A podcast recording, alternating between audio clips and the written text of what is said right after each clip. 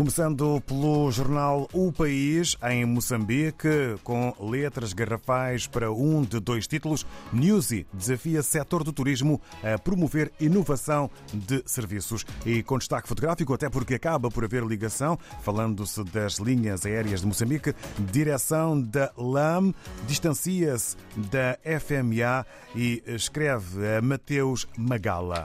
No Jornal de Angola, FAO elogia empenho do governo na diversificação da economia. Apoio à agricultura familiar no país está a contribuir para o aumento da produção. A Organização das Nações Unidas para a Alimentação e Agricultura é que faz este elogio. Ainda no rescaldo do Carnaval 2024, vencedor arrebata 15 milhões de kwanzas. Recreativo Quilamba volta a triunfar no Carnaval de Luanda.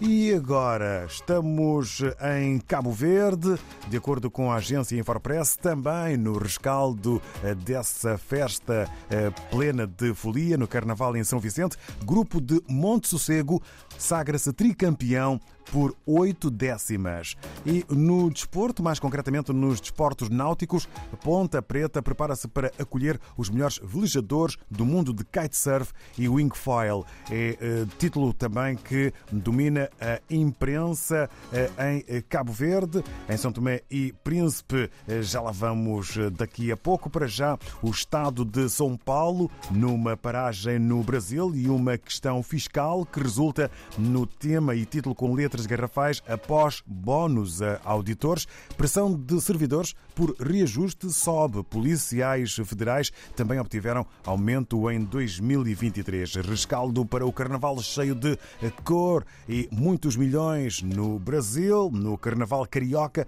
Viradouro é campeão no Rio, mesmo sob contestação.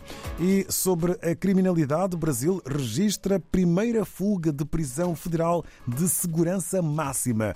Poderá resultar quase num argumento para um filme no regresso ao continente africano, agora sim, em São Tomé e Príncipe, segundo a agência STP Press, governo vai instalar câmara de vigilância em toda a cidade de São Tomé.